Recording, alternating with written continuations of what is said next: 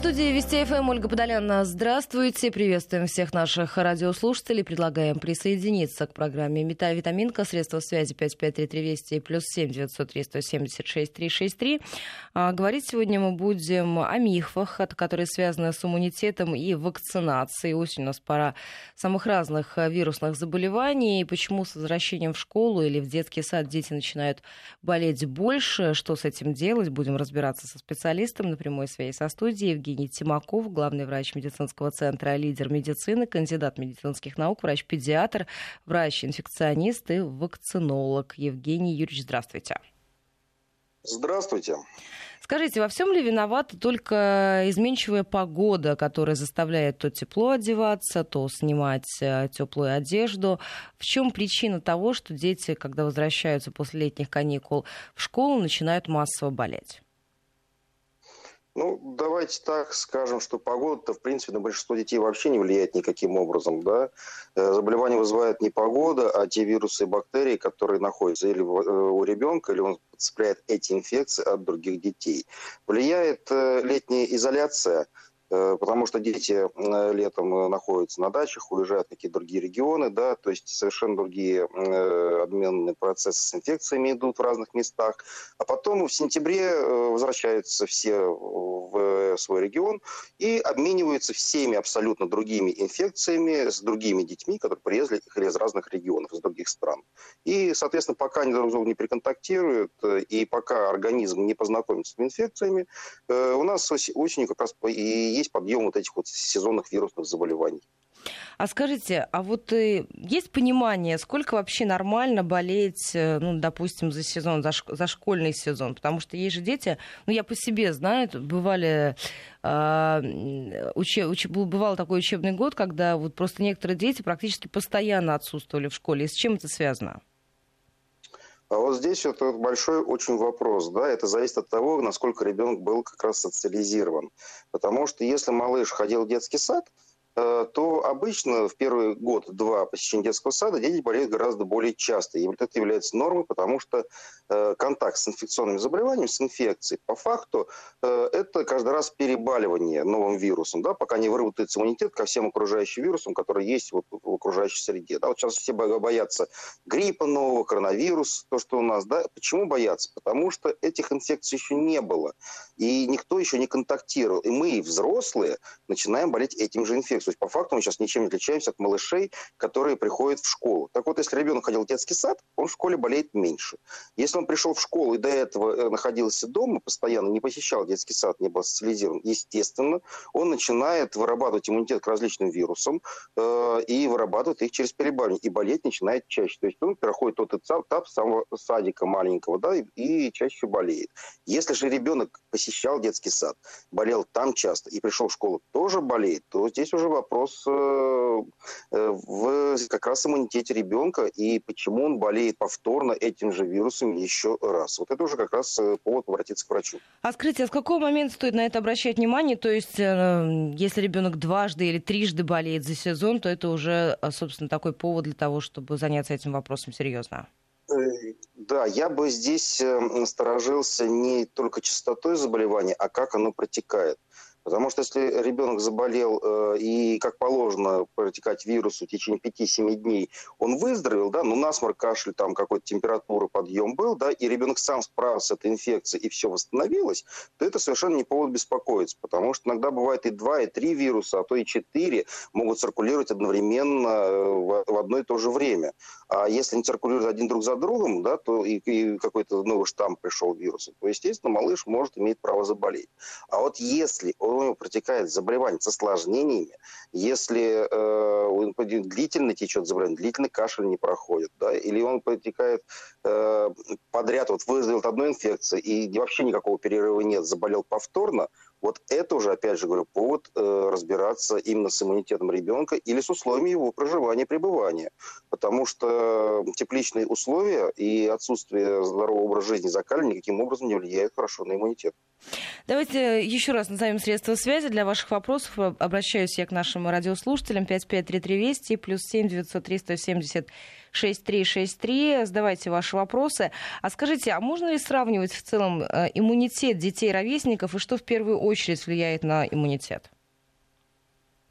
Э, да, ровесников иммунитет сравнить можно, когда мы видим, ну, берем, как, конечно, школу, да, сейчас это более актуальный вопрос, и видим, э, что один ребенок болеет чаще, чем другие, мы начинаем врачи, да, начинаем, естественно, там обращаются, начинаем разбираться, почему ребенок болеет чаще. Если при этом, как я говорил еще раз, э, социальные факторы мы исключаем, и малыш также ходил в детский сад, мы начинаем смотреть, почему болеет ребенок. Да, в первую очередь, это хотя бы общий анализ крови, потому что банальное снижение гемоглобина э, влияет на иммунитет прямым образом. Отсутствие э, свежего влажного воздуха в квартире и сухая слизь в носу влияет на прикрепление вирусов, потому что слизь нормально не выделяется из носа и э, не работают реснички, то вирус проникает гораздо быстрее и активнее. Э, наличие э, каких-то хронических очагов инфекции типа аденоидов, э, хронического тонзиллита влияет на вирусные инфекции. Опять же влияют витамины. Если нехватка того же самого витамина D, то ребенок будет чаще болеть. Да, это тоже влияет. То есть э, здесь методов э, диагностики и вариантов, почему болеет малыш, очень великое множество. Да. Самые основные – это чаще всего нехватка витаминов и отсутствие как раз вот свежего воздуха и сухой воздух в квартире. Это самые частые причины частых заболеваний у детей. А скажите, а как можно поддерживать э, иммунитет ребенка, дошкольника? Э, во-первых, это отсутствие, э, если мы говорим сейчас про дошкольников, это отсутствие больших эмоциональных нагрузок, связанных с занятиями. Э, у детей должно быть детством. Это в первую очередь. То есть занятия должны быть дозированы, и если они все время занимаются, вот идут там в музыкальной школе там, там, там, там, на подготовке, это снижает иммунитет. Потому что ребенок должен двигаться. Второе, как я говорю, это движение. Если малыш будет двигаться постоянно, активные игры, игры на свежем воздухе обязательно, то у него э, кровоток по внутренним органам, в том числе по органам, которые влияют на иммунитет, э, они, он будет усилен. Соответственно, э, будет больше выделяться факторов, медиаторов различных, которые влияют на вот эти процессы иммунитета. Будет нормальный гормональный уровень, который также влияет на иммунитет. Следующий момент – это обязательно питание. То есть питание должно быть полноценным. Не, не то, что э, какие-то перекусы, фастфуды, ни в коем случае, естественно. Э, их э, мы даже не берем внимание. А сейчас это период у нас, извините, осени, когда продукты э, с натуральными витаминами. Э, рекомендую заморозить их на зиму, потому что зимой покупать э, продукты свежие, э, ну, не вижу никакого смысла. Они все уже без витаминов, имеют только внешний вид и вкус. А вот в заморозке витамин сохраняется целый год. То есть наморозить ягод и фруктов, овощей, если такая возможность есть в морозилку, вот это будет огромный зачин на будущую весну. А, следующее – это окружающие условия жизни самого ребенка. То есть спальня с открытыми окнами должна быть, чтобы был все время свежий воздух, когда ребенок спит. Не под окном, чтобы не продул ночью себе беспокоится родитель. То есть не должно быть сквозняка, но все время должен быть прохладный, свежий воздух. И обязательно воздух должен быть, конечно, а, влажный, потому что сухость, в, особенно в квартирах, э, Э, она убивает полностью слизистую и снижает местный иммунитет очень сильно. Есть уже вопросы от наших слушателей, но не могу не спросить, вот как раз то, что касается иммунитета и по поводу того, как дети по-разному справляются с различными заболеваниями. Если простуда легкая, имеет ли смысл вообще применять какие-то э, средства, я имею в виду лекарственные препараты, или достаточно просто там обычных народных средств для лечения простуды на начальном этапе? И есть ли разница, ну вот этот самый знаменитый пример о том, что если ты лечишь простудное заболевание э, неделю, не лечишь, что ты болеешь 7 дней? Э, значит, вообще вирусные инфекции, от них лекарств как таковых, э, прям таких эффективных, не так уж и много. И даются не только при серьезных заболеваниях на самом деле. И если у ребенка просто насморк, небольшая температура, или даже легкое подкашливание, просто как першение, да, из-за того, что соплики стекают, раздражение горла, то по факту э, никакие препараты э, лекарственные, специфические, кроме э, облегчающих состояние ребенка, так называемых симптоматических препаратов, они не нужны. А симптоматические – это что? Полоскание горла могут быть, это внос различных сосудосуживающих капли у малышей, чтобы для, это для профилактики отита. Иногда назначаются местные барьерные различные средства внос для того, чтобы вымыть вирус, да, то есть солевые растворы в нос, чтобы просто уменьшить вирусную нагрузку, облегчить дыхание носика. И местные препараты интерферон иногда назначают, если вирусная эпидемия сильная, первый день-два болезни. Они чуть-чуть блокируют, не, не так значительно, но немножко блокируют размножение вирусной инфекции. Все, более серьезных препаратов, ну, еще жаропонижающих, если вдруг высокая температура повышается, давать действительно не нужно. Давайте к некоторым вопросам от наших слушателей перейдем, потом э, я задам свои, которые меня волнуют в связи с этим. А, Мария спрашивает, ребенок пошел в первый класс, через 6 дней заболел, насморк, горло, утренний кашель, в сад ходил также, неделю ходим, две болеем, болезни протекают без осложнений. Как это можно подкорректировать?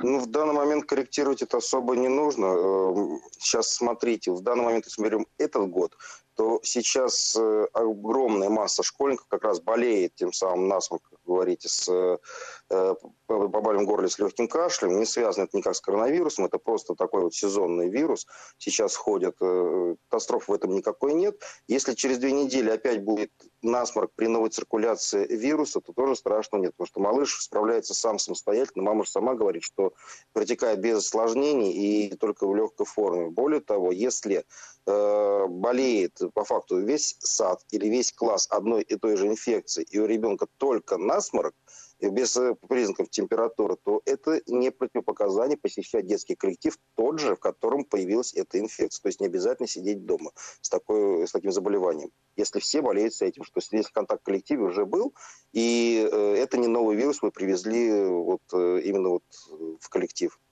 А скажите, Евгений Юрьевич, а, на ваш взгляд, сейчас дети стали больше болеть из-за того, что родители у нас сейчас более трепетные, потому что мы дети, которые росли в 90-х, во многом были отданы сами себе, и пошел ты в шапке, а иногда без шапки на улицу, надел там теплые носки, все это как-то не особо контролировалось, потому что у родителей было очень большое количество собственных проблем, и стояли перед ним совсем другие задачи.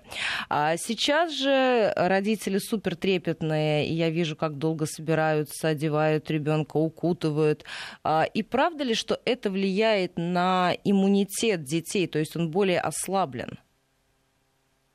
Э, факторов много, действительно это так. Но потом, извините, контакты с э, животными, например, когда можно было там в детстве тащить собаку и спать с ней рядом, там гулять, что-то мастерить из песка, не всегда мыть руки, уж простите, а, да, э, к разговору о коронавирусе, о чем мы тоже обязательно поговорим. То есть вот эти все факторы, когда ты в стерильных условиях находишься, и когда ты, собственно, может быть, не всегда все меры безопасности соблюдаешь, все это влияет работает на иммунитет или нет? Однозначно, однозначно. Я говорю, факторов очень много. Здесь первый фактор психологический родителей и вседоступность интернета и трепетность родителей, то, что сейчас мы вот типа того цивилизованные люди, да, и ребенок не должен болеть, э, и любой насморк, чих, все, мы вызываем врача, заметьте, да, раньше так врачи не вызывали на каждый насморк. Сейчас все, ребенок чихнул, и значит, все, мы заболели, катастрофа, что же нам делать, а что же делать с этим насморком?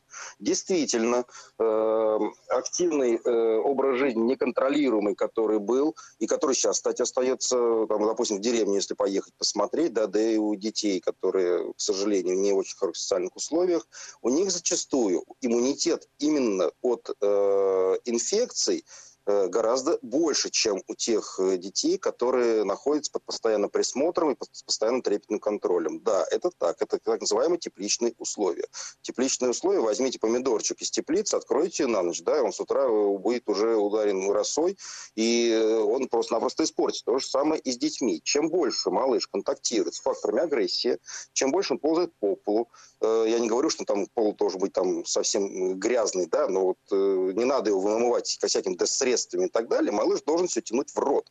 Ничего страшного в этом нет. Ребенка нельзя кутать ни в коем случае, э, как это все многие делают, на, когда выходит на улицу. Ребенок должен двигаться и дышать. Когда малыш закутан, это еще хуже, потому что он э, просто не нарушена терморегуляция. И, естественно, родители и бабушки стараются как-то малышей защитить, думая, что не защищают, а на самом деле это не так, абсолютно. Плюс не забывайте, что у нас сейчас качество питания, к сожалению, э, не такое, которое было раньше. Очень много Е-добавок, э, которые удешевляют процессы производства, и это тоже влияет на иммунитет. Плюс Э, усилилось большее количество аллергизации э, у детей, связано именно с мегаполисом, с различными средствами, которые применяются для э, для улиц, для тех же самых, да, то есть это все, все влияет, и все это подрывает иммунитет. Факторов очень много. Да, у нас иммунитет хуже, чем был 20 лет назад. А скажите, Евгений Юрьевич, вот вы сказали по поводу кутания, а правда ли, что вот дети, которых прям очень утепляли э, в раннем возрасте, в школьном и дошкольном, они потом всю жизнь мерзнут? Они не только всю жизнь мерзнут, они чаще болеют. У них чаще тензилиты хронические с ангинами. Э, у этих детей чаще воспалительные процессы бактериальные, именно воспаление почек, потому что организм не подготовлен к э, контактам с внешней средой, не подготовлен к холоду, да, его все время закрывали горло, путали. Поэтому я заставляю детей с годовалого возраста давать им холодную воду, я заставляю с полутора лет давать мороженое, я запрещаю носить э, теплые куты шарфы, только легкие манишки, и я очень прошу при возможности покупать одежду, которая современная, да, где не нужно одевать себя свитер, а вот один слой одежды, есть фирмы, которые современные э, дают, делают э, технологии, да, и одежда легкая, да, то есть комбинезон одели, и ребенок просто ничего, никаких свитеров не одевает, никаких новых свежих носков не одевает, бегает, валяется в сугробах и активно, спокойно дышит. То есть это пористая одежда, изнутри тепло выходит, вовнутрь холод не попадает. Ребенок при этом не потеет, потому что очень опасно вспотеть в одежде, когда кутает малыша малейший потом чуть-чуть отойдет от него, от шеи, э, вот этот самый шарфик, и так как там, где он потеет, там расширены сосуды, они э, моментально охлаждаются, и вот ангина будет тогда обеспечена. И, естественно, дети привыкли к таким условиям, в более старшем возрасте, у них организм уже требует вернуть э, обратно вот эти условия детские, и они, э, тонус сосудов нарушен, и они действительно мерзнут чаще, болеют чаще. Ну, к сожалению, так. А скажите, э, что касается купания детей, когда они болеют, когда температура поднимается, и можно ли есть мороженое при болезни? Из Нижегородской области слушательница спрашивает. Значит, купание при болезни зависит от того, какой инфекционный процесс идет. Э, если это не гнойный процесс, то ополаскиваться можно и нужно. Вопрос стоит в купании как гигиенической процедуре, не в мытье, не в ванной, не в распаривании. Э, нужно принять душ, да, можно и нужно. Более того, это один из способов снижения температуры. Когда высокая температура, да, и детей ополаскивают прохладным душем, и потом в пеленочку заворачивают, чтобы не давать жаропонижающие лекарства. Это, это если ребенок нормальную процедуру переносит. Э, по поводу мороженого во время болезни, опять же, вопрос в процессе. Если ангина, Э, бактериальных, то мороженое нельзя. Если же процесс идет вирусный, и ребенок до этого был закален и готов э, к приему прохладных продуктов, да, то кратковременный контакт с холодным стимулирует местный иммунитет. То есть это грамотное потребление мороженого. Это маленькими э, по пол чайных ложечки, чтобы долго оно не находилось во рту, чтобы оно сразу быстро растаяло.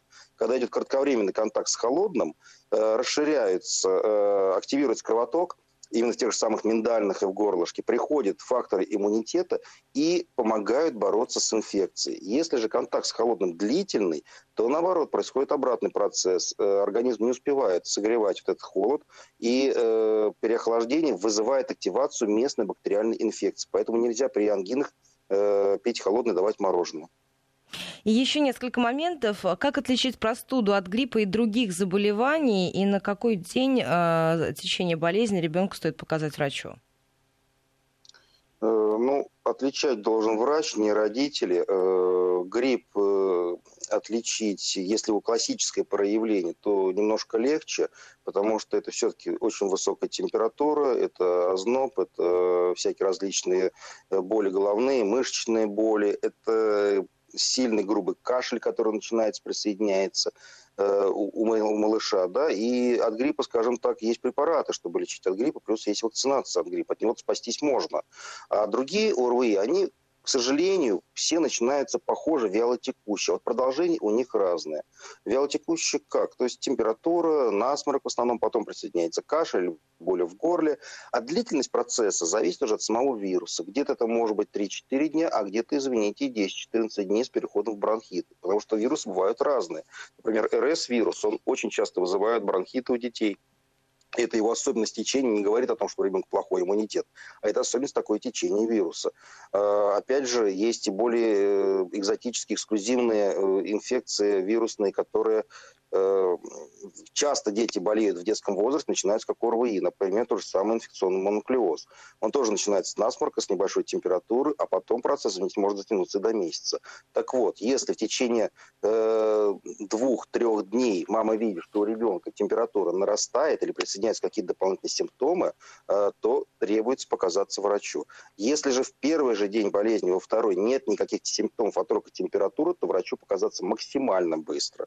Причин может может быть много. От бактериальных ангин до воспаления почек и так далее. То есть здесь э, затягивать никаким образом нельзя. Если же классические проявления, насморк, э, температура да, и небольшая, то 2-3 дня можно спокойно потерпеть до осмотра.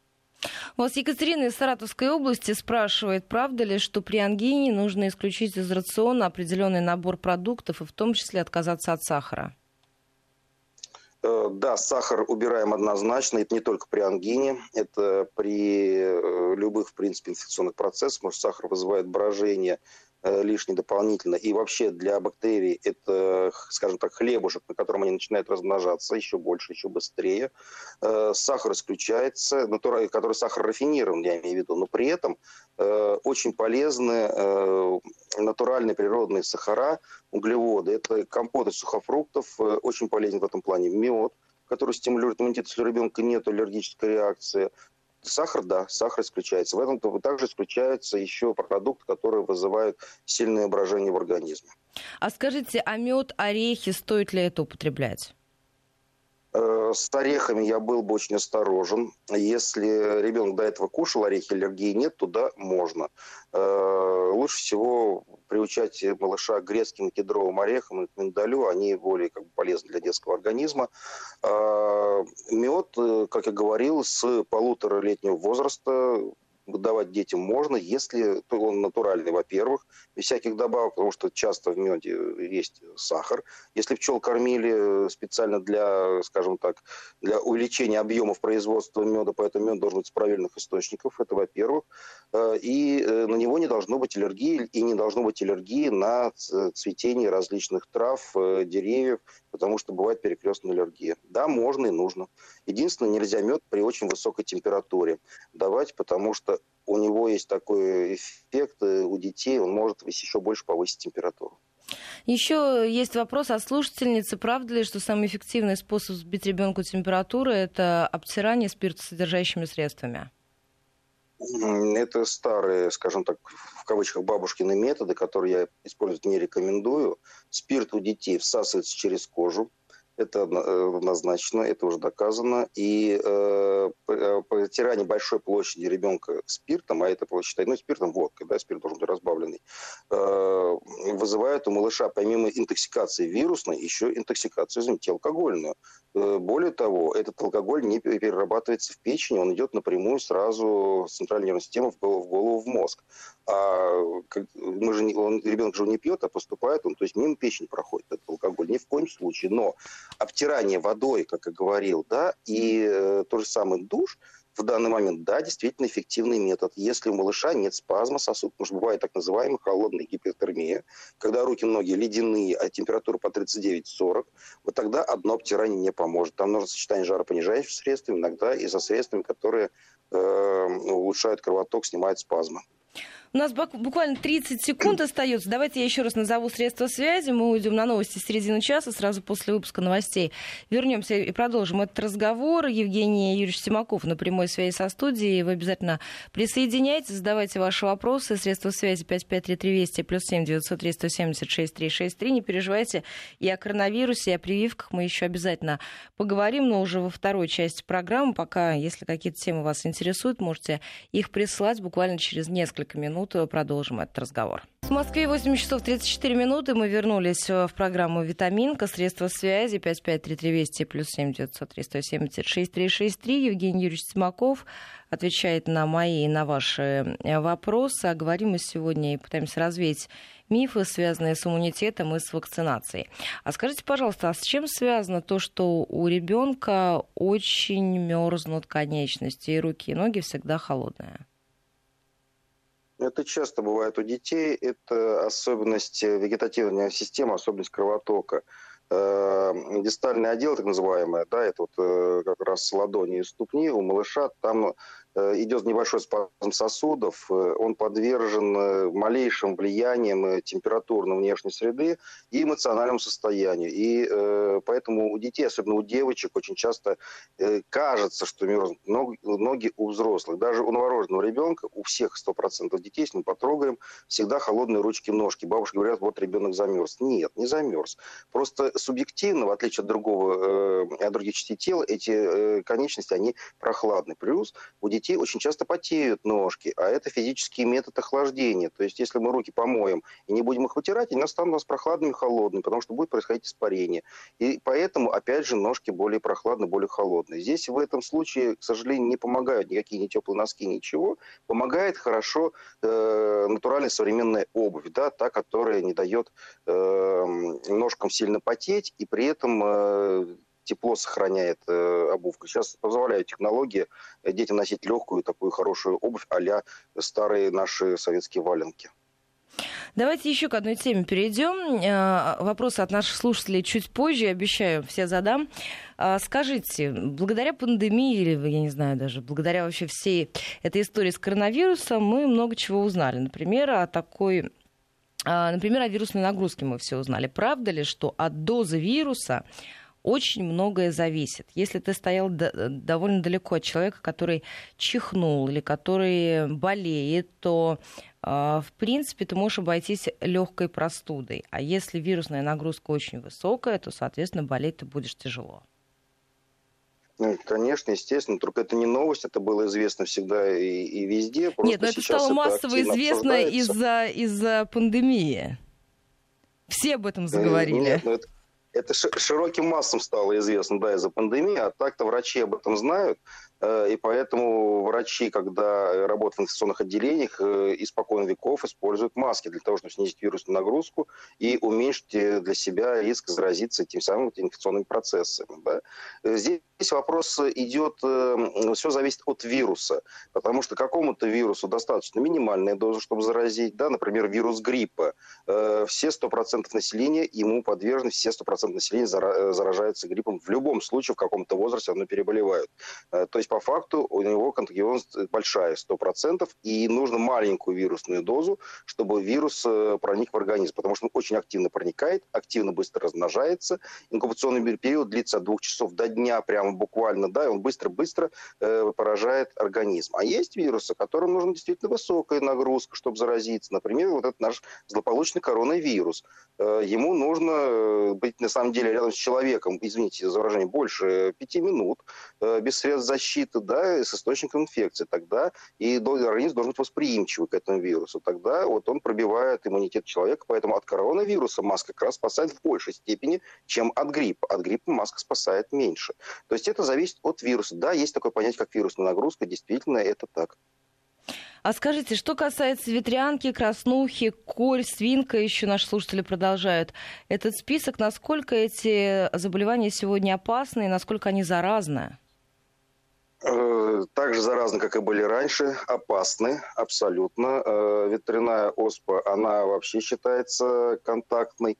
Э, выраженный контакт, у нее тоже нужна маленькая вирусная нагрузка. Достаточно быть человеку э, в комнате 5 минут и рядом просто пройти другому, кто не болел, и он может заболеть вот этой самой ветряной воспой. Только э, в своем возрасте. Почему в своем возрасте не всегда люди при первом контакте забивают ветрянкой? Потому что может быть невосприимчивость к ветряной оспе, это очень маленький процент населения, но такое есть.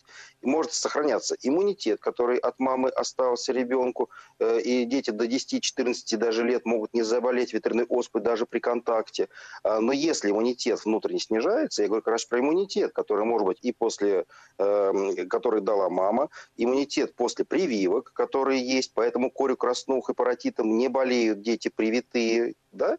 А если же у человека иммунитета этого нет, то как только он снижается или после прививки уменьшается иммунитет, поэтому крас, э, корик и краснок мы себя повторяем, кстати, после 25 лет имейте это в виду, что эти вакцины нужно повторять.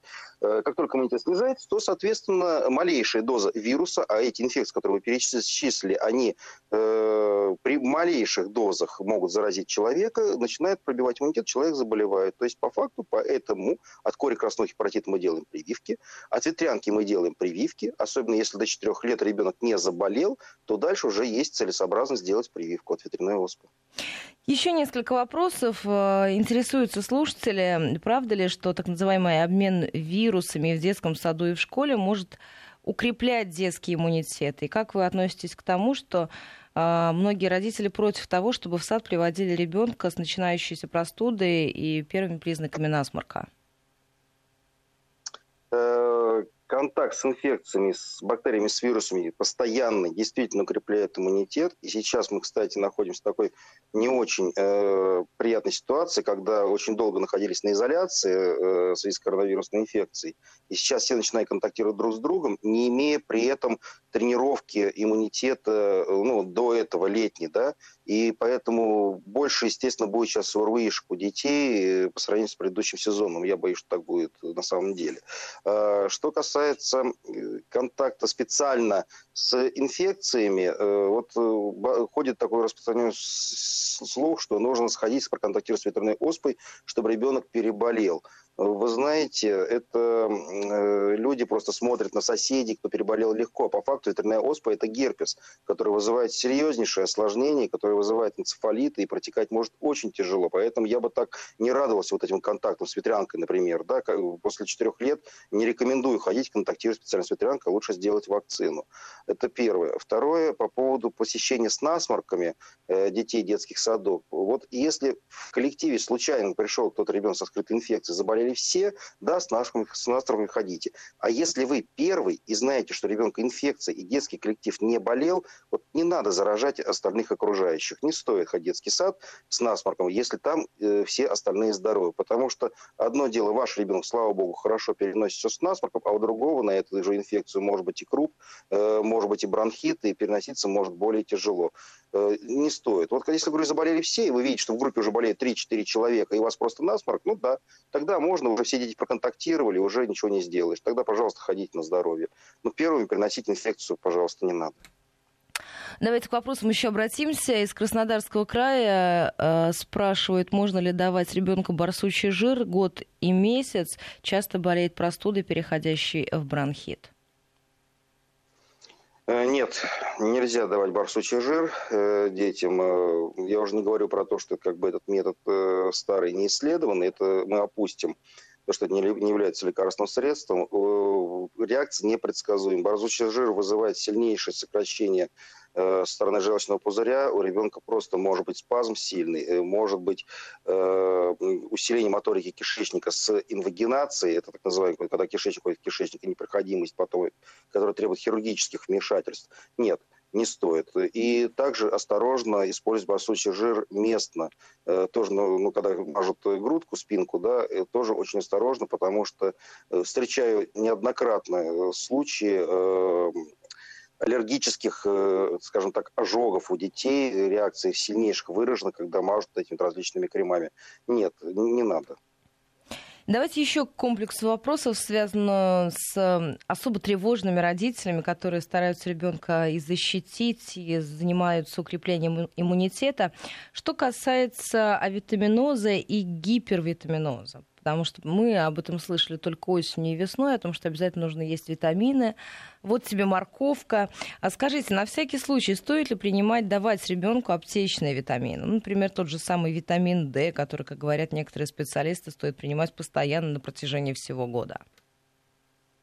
Да, здесь давайте так, витамин витамину действительно рознь. Э, я совсем не сторонник принимать комплексные мультивитамины постоянно, особенно детям.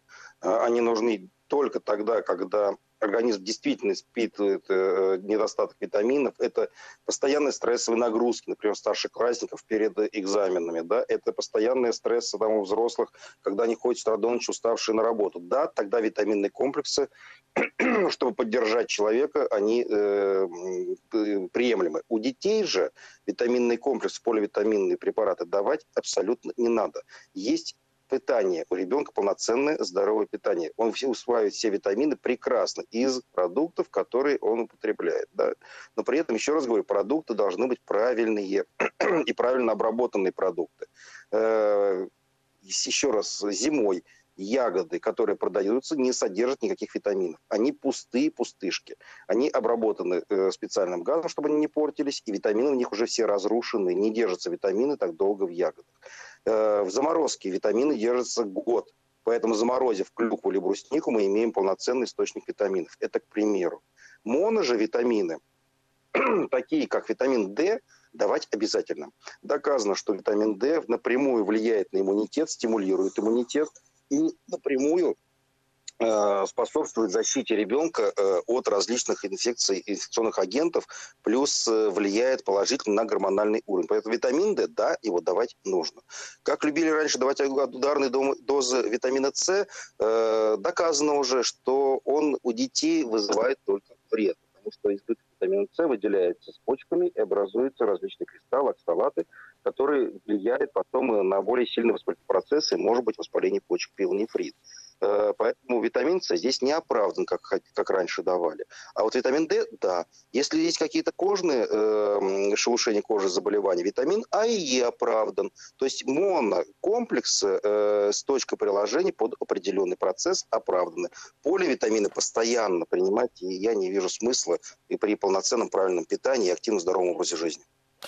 А, есть еще несколько вопросов. Евгений Юрьевич, а скажите, а что касается прививок? У нас не так много времени остается, но, конечно, это одна из ключевых тем. Нужно ли прививаться от гриппа, потому что ряд родителей считает, что вакцины бесполезны, потому что не учитывается штамм текущего года, и а, что, собственно, не стоит ослаблять иммунитет. Это тоже достаточно распространенное мнение.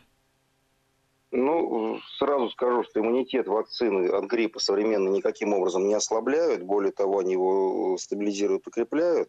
Э, штаммы гриппа известны э, в большинстве случаев заранее, с февраля они уже известны, изготавливаются вакцины по тот штамм, который придет в этом году. Например, сейчас уже три вида гриппа в прививке изменены, потому что три приведут э, новых гриппов, с которыми у нас еще не было контактов, да, то есть изменены полностью да, в составе вакцины. ВОЗ мониторирует ситуацию, какой вирус предположительно будет. Если же произошла мутация спонтанно, ну, извините, там уже ничего не поможет. В любом случае все переболеем от гриппа. Прививки делать надо надо. Иммунитета не снижают. Но делать надо все-таки грамотно. Да? То есть малыш должен быть готов к этой самой вакцинации. Э, должен быть осмотрен врачом, должен не болеть. Э, потому что если мы сделаем прививку в фазе болезни или после болезни сразу, то организм просто еще не восстановился после той болезни, и ему будет, э, она будет, прививка будет неэффективна, тяжело будет вырабатывать иммунитет на новые компоненты, которые мы вот вводим малышу. И прививки, которые сейчас современные, наши, особенно отечественные, отечественные от гриппа, они не содержат еще и консервантов, которых все боятся. И их прививок просто-напросто нет. Поэтому и они малореактогенны, температуру не вызывают. А эффективность хорошая. Поэтому все-таки от гриппа я бы рекомендовал делать детям прививки, но если они не посещают детский сад, все-таки после двухлетнего возраста. До двух лет э, действительно малыша можно не нагружать, достаточно привиться всей семье, а ребенка не трогать. Несмотря на то, что прививка завершена 6 месяцев. Еще такой момент. Э, скажите, какие есть противопоказания, в каком случае нельзя вакцинировать ребенка?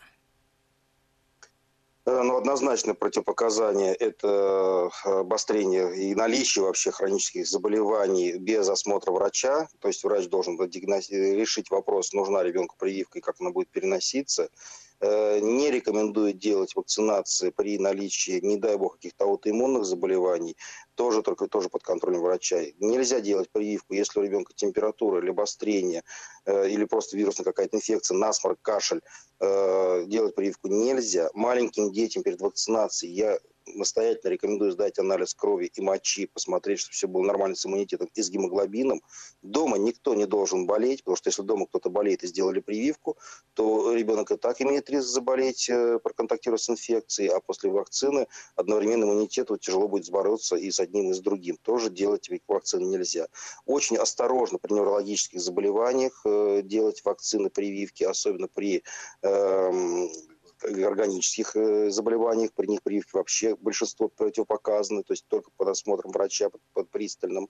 И э, после инфекции должно пройти от 1 до 3 до 4 недель, в зависимости от возраста ребенка и в зависимости от того, какой был э, инфекционный процесс, чтобы малыш нормально реагировал на прививку, чтобы не было никаких э, дополнительных снижений иммунитета. Это вот основные требования. А, ну, давайте тогда, наверное, к самому главному утверждению, которое высказывают люди, которые выступают против прививок. Они говорят о том, что привитым детям, э, что детям не стоит бояться общества детей, а, привитым, которых не вакцинируют, потому что в их организме уже есть необходимые антитела. Ну, во-первых, надо иметь в виду, что прививка не спасает на 100% от заболевания. Это все-таки не волшебная таблетка. Прививка снижает риск э, заболеть на, от 70 до 90%, смотря какая вакцина. Э, то есть то, что ребенок не заболеет. Но при постоянном контакте, как раз при той самой большой вирусной нагрузке, о которой мы говорили, в семье кто-то заболел, или если рядом заболел другой ребенок и длительно контактировал, эта доза огромной вируса может все равно пробить иммунитет, но привитые дети при этом болеют гораздо легче, без осложнений, потому что они не дают инфекции дойти до тех органов, на которые инфекция бьет. То есть они блокируют э, процессы э, глубоких поражений вот этого вирусных размножений. То есть вакцинированные дети э, в этом плане защищены, естественно, гораздо больше, да и вообще защищены, в отличие от невакцинированных. Бояться не вакцинировать никаким образом не надо, нельзя. Э, проконтактировать можно где угодно, в любом месте, поэтому разграничивать таких детей точно не надо. Бояться то, что они заразятся, тоже не нужно. Еще раз говорю, вакцинация эффективна. Э, если вдруг ребенок заболеет, то все равно будет протекать в более легкой форме все. Еще спрашивают, что делать с эффективностью прививки, если заболел сразу после, на момент прививки был здоров? Э, Здесь э, все зависит от того, какая вакцинация была проведена. Потому что разные прививки дают разные иммунные ответы. Например, прививка от гриппа, она через 7 дней уже вырабатывает иммунитет, уже защитный титр антител. Да? И если после прививки заболели там, через 4-5 дней, то она уже хорошо работает, э, то есть хорошо вырабатывает иммунитет. Поэтому э, зависит от того, какая инфекция была после этого, и как она протекала, и как вообще была ли реакция на прививку э, температурная. Э, в данном случае, если вдруг человек заболевает после прививки вирусной инфекции какой-то, есть смысл э, пообщаться с врачом. Иногда назначаются иммуностимулирующие препараты, если эпид-процессы протекают сильно или вирусная инфекция серьезная. Скажите, еще один аспект э, – это живые и мертвые вакцины. В чем ключевое отличие? Ну, отличие в том, что они по-разному э, влияют э, на образование антител, то есть иммунного процесса. Живые вакцины, они более сильные, они надолго вызывают, вырабатывают иммунитет. Например, прививка от кори, которую мы делаем, мы делаем ее в годик, потом повторяем только в 6 лет, через 5 лет после этой прививки. То есть ее хватает на этот срок, а потом мы повторяем уже после 25 лет. Э, вакцина живая, она имитирует вирусный процесс, эпид-процесс, и организм более стойко на нее реагирует, стойко вырабатывает иммунитет. Но при этом, когда делаем живые вакцины, э, бывает иногда имитация самого вирусного процесса, например, от кори, через 10-14 дней после прививки может подняться температура, быть какая-то сыпь. То есть это действительно часть легкого перебаливания. При этом человек и ребенок не опасен для окружающих, э, за исключением я бы насторожился все-таки в первом триместре беременности делать прививки от кори, на всякий случай перестраховаться. Просто из за перестраховку, хотя случаев заражения не было, ну, на всякий случай. Вот. А вакцины, которые не живые, мы делаем, их приходится делать по несколько раз. Вспомните, АКДС делаем три раза, потом еще повторяем, потом еще повторяем. Грипп делаем ежегодно, потому что неживые вакцины, там разрушенные кусочки инфекций, э, их э, как бы генетический материал, да, антигены, и на них отдельно вырабатывается иммунитет, э, но он не такой стойкий, как при живых вакцинах. Но при этом они менее опасны, там нет перебаливания. Например, грипп мы делаем прививку, это, э, человек не заболевает гриппом, как все говорят, потому что там не живые вакцины содержатся в составе, а, но при этом иммунитет менее стойкий. Еще вопрос от нашей слушательницы. А кормящим мамам можно вакцинироваться? Э, не можно, а нужно. Обязательно. Единственное, когда установится лактация. Вот где-то с полутора-двух месяцев, когда уже пройдет первый лактационный криз, э, маме делать прививку можно и нужно, и она будет свои антитела потом передавать малышу вместе с грудным молоком. Да, нужно. А, Еще несколько вопросов. У нас две минутки буквально остается. Давайте к ним тоже обязательно перейдем. А, спрашивают у вас, если планирую вакцинироваться от гриппа и от коронавируса, какой должна быть дистанция между двумя этими прививками? Э, пока еще полноценных приказов по вакцинации гриппа и коронавируса э, нет, еще не выработано. Э, разрешено коронавирусную инфекцию совмещать с прививкой от гриппа предварительно, то есть их можно делать одновременно. Если же вы вдруг сделали любую вакцину, э, даже не коронавирус, а вообще любую, то следующая прививка делается не раньше, чем через месяц после сделанной прививки. Э, да? То есть, допустим, грипп мы сделали, от пневмокока мы делаем только через месяц. Или одновременно. Вот одновременно можно совмещать любые вакцины, в том числе и коронавирусную прививку, просто их еще полноценных клинических исследований по взаимодействию еще в данный момент нет. Еще момент, почему в случае вакцинации ослабленными препаратами ребенку нужно выдерживать карантин, прежде чем возвращаться в школу и в детский сад? немножко, наверное, неправильная информация. Карантин выдерживается только тогда, когда капаются живые капли от полиомиелита. Э, потому что малыш в течение 60 дней после того, как э, капали капли, выделяет полиомиелит во внешнюю среду и опасен как раз для тех самых детей, которые не привиты от полиомиелита, хотя по факту в детских садах таких детей просто выделяют в отдельную группу, и они находятся в садике отдельно от других детишек, э, отдельно привитые, отдельно не привитые от полиомиелита. А что касается других живых вирусов, корь красных паротит, там карантин выдерживать не обязательно, просто нужно иметь в виду, что в инкубационный период, то есть через 10-14 дней после проведенной вакцинации у ребенка может быть температура, сыпь, при этом не опасен для окружающих, но нужно дифференцировать, э, вдруг это вирусная инфекция, а не реакция на прививку. Здесь нужно быть осмотр врача. Ну что, давайте тогда завершать этот разговор, потому что времени у нас, к сожалению, остается совсем немного. Я благодарю всех наших слушателей за то, что задавали вопросы, принимали активное участие в этой программе. И напоминаю, на прямой связи со студией у нас был Евгений Юрьевич Тимаков. И слава благодарности вам и от меня, и от слушателей за, как нам пишут, очень грамотные ответы на вопросы. Главный врач медицинского центра «Лидер медицины», кандидат медицинских наук, врач-педиатр, врач-инфекционист, вакцинолог Евгений Тимаков был на прямой связи со студией. Для тех, кто не успел послушать полностью программу и только к нам присоединился, напоминаю, что вы можете найти ее в архиве радиостанции Вести ФМ.